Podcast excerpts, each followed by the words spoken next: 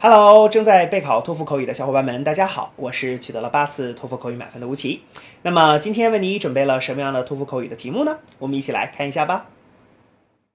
Talk about a game, sport, or other group activity that is played in your country.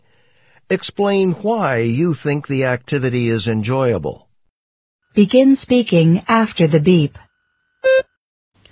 Well, lots of people in my country play basketball. Um, I think it's enjoyable because um, it's just so exciting to watch. Um, I mean, lots of players going after the ball and they're trying to uh, use their skills and their experiences to disguise um, their opponents. So it's just really fun to watch this. And besides, it's enjoyable because it can help people to forget about their stress no matter it's the player or the audience, you know, people can just forget about their problems in life and focus on the game. So it's like taking a break.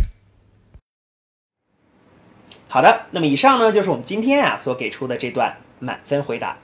接下来需要屏幕前的你做些什么呢？那就是要跟读和模仿这一段录音。 放一句录音，跟读模仿一句，再放一句录音，再来跟读模仿一句啊！所有的整段录音呢，反复模仿五至七遍。这样的话呢，相信屏幕前的你就可以掌握其中的单词、短语和句型。